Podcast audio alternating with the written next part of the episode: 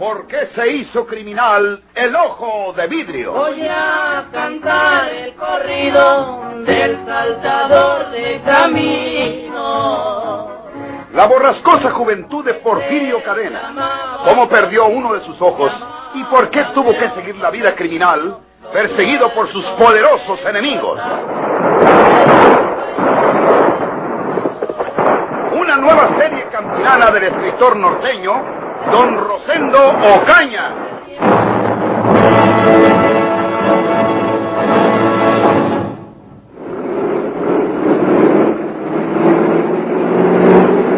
¡Oiga! ¡Oiga! ¡Oiga! ¿Para qué se atraviesa la carretera? ¿Quiere que me lo lleve de encuentro? ¡Quiero morirse! ¿Eh? ¿Qué tiene usted? ¡No! El que se va a morir ahorita mismo es usted, Mondao. Si no hace lo que le diga. Pero... Lo va a coser a tiro si no me obedece, pelao la de Lebrón. No me mate. No me mate, señor. ¡No! Píquele.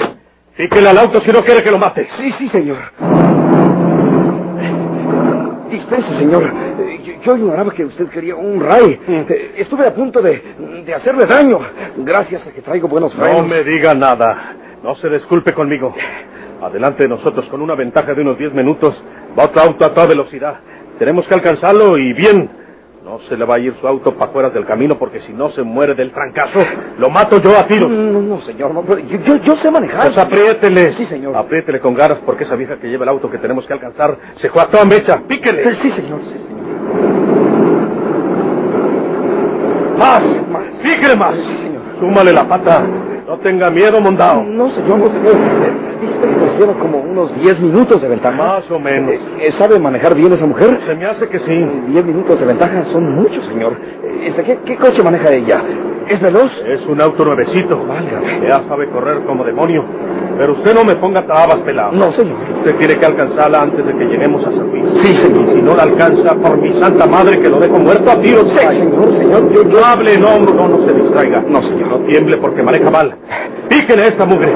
Aplástele la cheta a esa hasta que dé todo lo que ha de dar. ¡No tenga miedo! No, señor. No, no. ¡Ey, ey! ¡Mire, mire, señor! ¡Mire! ¡Una vaca! ¡Una vaca atravesada allá en medio de la carretera! ¡Tengo que detenerme! ¡No, señor! ¡Pítele! ¡Pítele! ¡Sáquele la vuelta! ¡Señor! ¡Sáquele la vuelta, baboso! ¡Hola! ¡Ay, ay, ay, señor! Ya se me figuraba que nos íbamos a volcar. Poco me caigo a la cuneta. No es capaz de voltearse con las patas para arriba de puro miedo. Señor. ¡Píquele, píquele! No afloje la velocidad. Ya por eso se asustó, mondao. No, señor. ¡Píquele! Sí, señor. Sí, señor.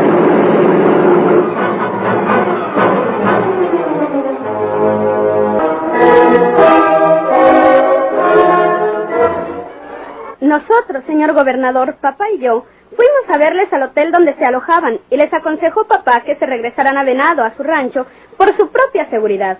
Papá, naturalmente, ya les había explicado la situación. Les dijo que Porfirio Cadena era capaz de matarlo a él, a Leonel, con el propósito de que no hubiera más Leonel Martínez que él.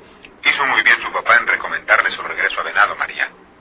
Yo se lo iba a suplicar a usted y quiero que sepan cómo van a quedar las cosas por lo pronto. Para salvar la vida de mi hija Margarita, le he prometido a ese hombre que simularemos que ellos se habían fugado porque yo no les daba mi consentimiento para que se casaran. Pero que al fin de cuentas les perdono y estoy conforme en ello. Claro que todo esto es, eh, como digo, solo una simulación. Comprendo, sí, señor. Por teléfono no puedo explicarle más, María. Pero me tranquilizo sabiendo que ese señor Leonel Martínez y su familia ya se regresaron al lugar de su procedencia. Así evitamos más complicaciones. Claro, sí, señor. Dígale usted a su papá que le agradezco mucho su intervención en este caso, ya que a él se le ocurrió con toda prudencia aconsejarles a esas personas que se regresaran cuanto antes a Venado. Los pobres se asustaron, naturalmente, al grado que no esperaron el tren de la noche, sino que contrataron un automóvil que los llevara hasta estación de Venado por la carretera. Ahora deben de ir en camino. Cuánto siento todas esas molestias. Pero peor sería el riesgo que correrían quedándose en San Luis. Ya lo creo. Eh, bueno, María, salúdeme a su papá y disculpen tanto trastorno. No se preocupe usted. Adiós. Adiós, señor gobernador.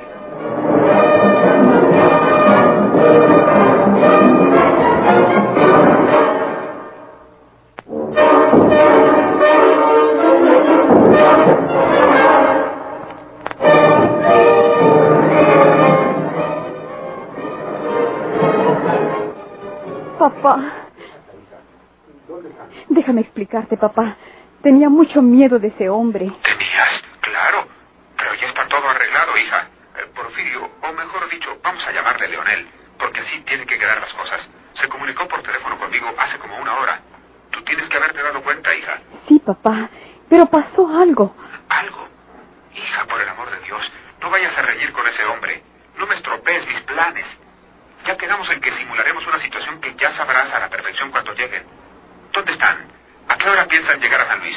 Escúchame, por favor, papá. Cuando ese hombre estaba telefoneándote, yo estaba a dos pasos de él. Pero aprovechando que el aparato está en una caseta pequeña dentro del mismo restaurante, pude alejarme sin que él se diera cuenta. Me subí al auto y lo arranqué lo más duro que pude. Muchacha. Me vine a toda velocidad, pero comprendiendo que él me perseguía en otro auto cualquiera, cuando ya había corrido bastante, me salí de la carretera por un camino rústico que entra al monte. Yo oculté lo mejor que pude el auto. Como un cuarto de hora después, pasó velozmente un automóvil blanco, o casi blanco, y junto al que manejaba iba ese hombre malvado. Hija, cuídate. Si después de haberle hecho tal cosa te encuentra, nadie podrá salvarte de su ferocidad. ¿Dónde estás? ¿Dónde exactamente? Es un merendero como a unos 70 kilómetros de San Luis, papá. Se llama El Cactus. Tengo el auto estacionado por la parte posterior para que no lo vean quienes pasan por la carretera. No sé qué hacer. Por lo pronto, hija mía, no te muevas de allí y conserva el auto así. Que no lo vean de la carretera. Porque Porfirio Cadena puede regresarse al comprender que ya debería haberte alcanzado, suponiendo que te saliste de la carretera, como lo hiciste en verdad. Yo voy a conferenciar con el inspector Castillo y con Tinoco, a ver en qué forma podemos ir por ti. Dame el teléfono de ese merendero. ¿Cuál es? Espera, papá. Aquí está anotado. Es el 81422. Muy bien. No te muevas de allí. Te llamaré dentro de un momento. Sí, papá.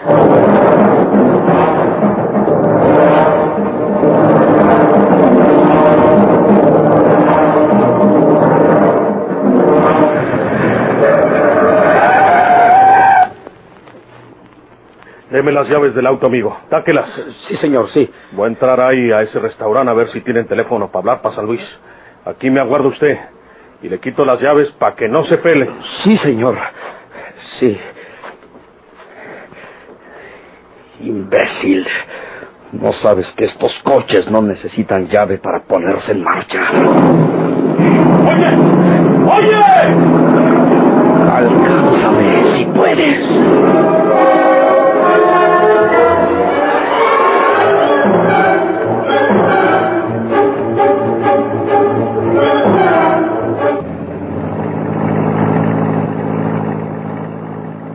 Oye, Lionel, ¿y cuánto te va a cobrar este por dejarnos en venado tú?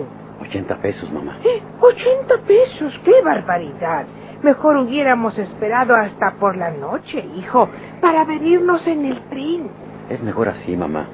Vale más gastar unos centavos que correr un riesgo peligroso con ese bandido que se hace pasar por mí. Va, los riesgos se corren donde quiera, hijo. Y a nadie le pasa nada hasta que Dios quiere. Cuando le ha de tocar a uno, se va derechito al tocadero.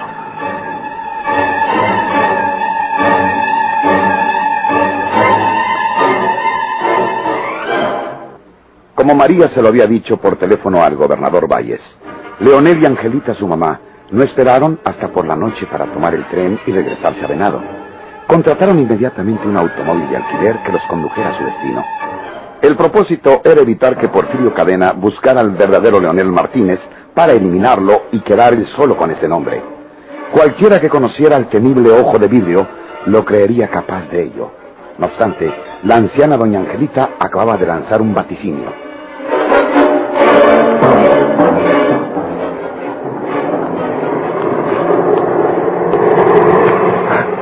Desgraciados. Les hace uno la seña de que se paren y los infelices le dan más recio. Allá viene otro como alma que lleva el diablo. Maldito seas, roto mondao. Aiden se quiere parar para levantarme. Estoy perdiendo el tiempo aquí como un tarugo. ¿Eh? Allá viene un auto negro. Parece que se viene más despacio. ¿Cómo le haré para que se pare este amigo? ¿A qué hora llegaremos a la estación de Venado, señor chofer? Una hora y media más, señora. A mí no me gusta correr mucho. Arruina uno los carros y en vez de llegar pronto se queda a medio camino. Tiene usted razón. Como dicen luego, despacio que voy deprisa, ¿eh? Sí, señora. A esta velocidad es bueno porque se avanza bastante. Y la carretera está buena, nomás en uno que otro tramo está descompuesta por las aguas. Caray, ¿qué está allí en medio de la carretera? Un bulto. Algo que se le caería a algún camión. No, es una persona. Es un hombre tirado en medio de la carretera. Cuidado. Es un hombre. Eh, párese, chofer. Sí, es un hombre. No se mueve. Estará muerto. Vamos a verlo. Vamos a darle auxilio antes de que venga otro mueble y pueda llevárselo de encuentro. Mm, Vamos, chofer, véngase. Eh, Sí, señor. Eh, ¿Quién sabe si lo haya atropellado otro carro que pasara antes?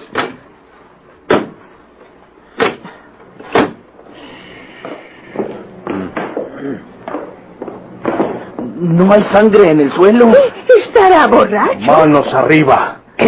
¡No! ¡Jesús, María y José! Levanten las manos y háganse para un lado de la carretera. ¡Es un No asaltante! soy asaltante. Necesito el auto que ustedes traen. Lo necesito con el chofer y me lo llevo. Eh, oiga, señor, ¿y qué hacemos nosotros aquí tan lejos de donde puedan auxiliarnos? A mí no me importa. Vamos al auto, chofer. Sí, señor. Eh, por favor, señor, déjenos siquiera en un merendero donde yo pueda pedir otro auto para llegar a mi destino. Mi madre está enferma y no puede caminar. Ya cállese Eh, ya. somos gentes de paz, señor. Vamos a Estación de Venado. Yo soy Leonel Martínez de las Asuntas. ¿Qué? U- ¿Usted es Lionel Martínez? Sí, señor. Eh, ¿Por qué se queda usted así? ¿Me ha conocido antes? ¿De veras es usted Lionel Martínez del rancho de las Ajuntas? Yo soy, sí, señor. Eh, ¿Con quién tengo el gusto de hablar? Pues hable usted con Porfirio Cadena, al que le dicen por mal nombre el ojo de vidrio. Pero yo me puse Lionel Martínez. El que sale sobrando es usted. No, no.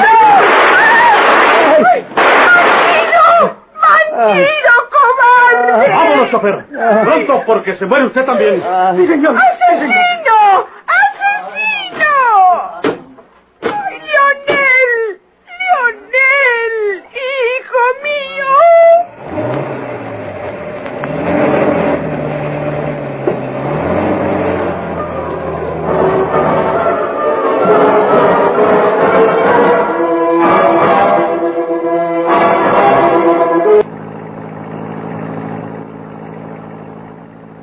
En esa gasolinera voy a echar un telefonazo, amigo. Cuidado con que quiera usted huirse, porque donde quiera que le apunte le he de dar en la torre. No, señor. No trataré de irme. Pondré gasolina mientras usted habla por teléfono. Ponga la gasolina que quiera, pero no se abaje del auto. No se mueva de su asiento porque lo agarro a balazos. No, no, señor, no.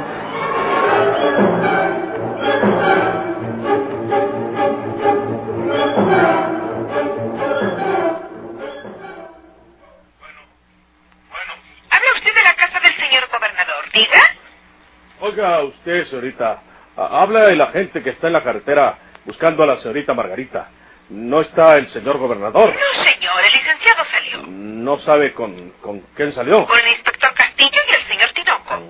Eh, ¿No sabe usted si vienen para acá, para la carretera? Creo que sí. La señorita Margarita ya se comunicó con el licenciado y le dijo que se encuentra en un merendero como a 60 kilómetros de aquí de San Luis. ¿No la ha hallado usted? No, no, no, no, señorita, no. Según oí que el licenciado se lo decía al inspector Castillo y al señor Tinoco. La señorita Margarita le dijo que tiene el auto estacionado en la parte posterior del merendero para que no lo vean los que pasan por la carretera. Ah, sí. Eh, muy bien, señorita, muchas gracias. Con que tiene el auto estacionado por la parte de atrás del merendero. Con razón no la vi al pasar. Ya sé cuál es ese merendero. Ahí lo dejamos atrasito. Ahora verá lo que le pasa a esa vieja correlona.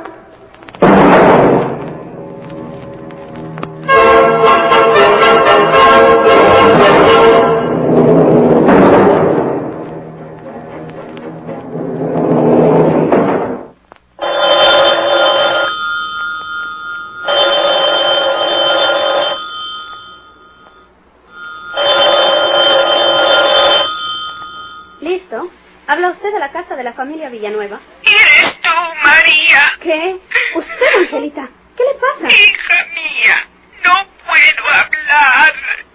No puedo decírtelo. Por la carretera nos cruzamos con ese asesino, Porfirio Cadena.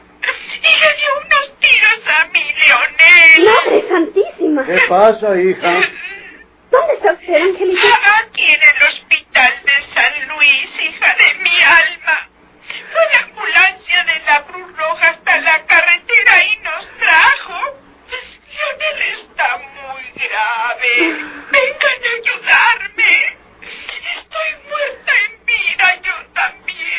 Para allá enseguida, Angelita.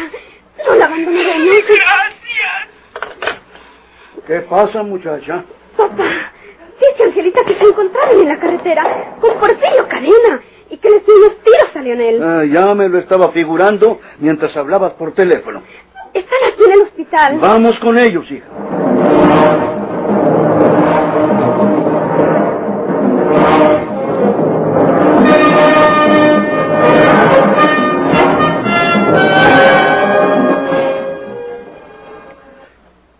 Pasa con usted? Porfirio Cadena. El mismo. La voy a matar por querer burlarse de mí.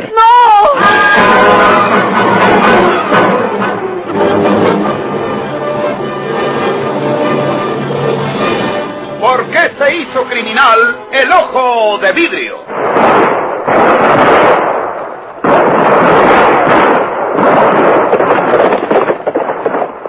Gracias por su atención.